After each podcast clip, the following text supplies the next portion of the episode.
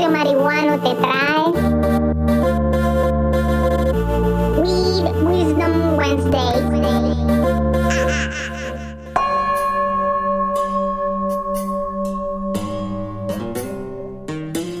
Dice un refrán que el que juega por necesidad pierde por obligación. Un viernes por la tarde que andaba por el viejo San Juan, entré a almorzar en un restaurante en la calle Fortaleza y allí, mientras degustaba la crema de yautía más deliciosa que jamás he probado en mi vida, conocí la historia de Francisco.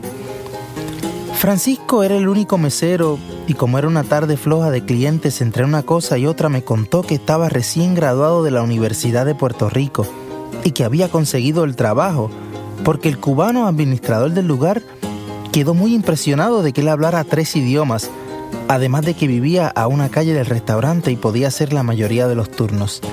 Francisco me contó que trabajaba casi ocho días a la semana, incluyendo cerrar a medianoche, para entrar al otro día a las seis de la mañana.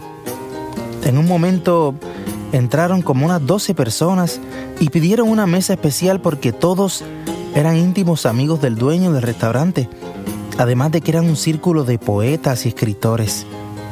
Francisco tuvo que mover mesas y sillas de un lado a otro, cambiar tiestos y sombrillas de lugar y después él solo atender las mínimas exigencias de aquella bola de cacheteros que al final de la comida no dejaron ni dos pesos de propina entre todos. Para colmo de males, el dueño del restaurante, que también era cubano, tampoco se dignó a dejar ni las gracias por el servicio. Mientras recogía los platos, Francisco soltaba maldiciones al aire en todos los idiomas que sabía y algunos dialectos que improvisó para mí en aquel lugar con vista panorámica a la bahía de San Juan. Y cuando llegaba a la cocina, se le cayó la bandeja llena de platos que le iban a descontar de su próximo cheque. Y mi mensaje para ti es que por más dinero que te haga falta, no tienes que soportar como mierderías de nadie, mucho menos de poetas guanabí que probablemente estudiaron menos que tú y que escriben libros que solamente leen entre ellos mismos.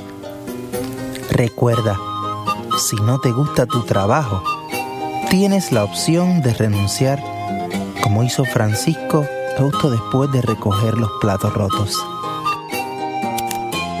Inhala. Exhala. Y chilea. Esta cápsula es traída a ustedes por Life. ¿Quieres chilear? Pregúntame cómo. This program is brought to you by the people who gives a fuck.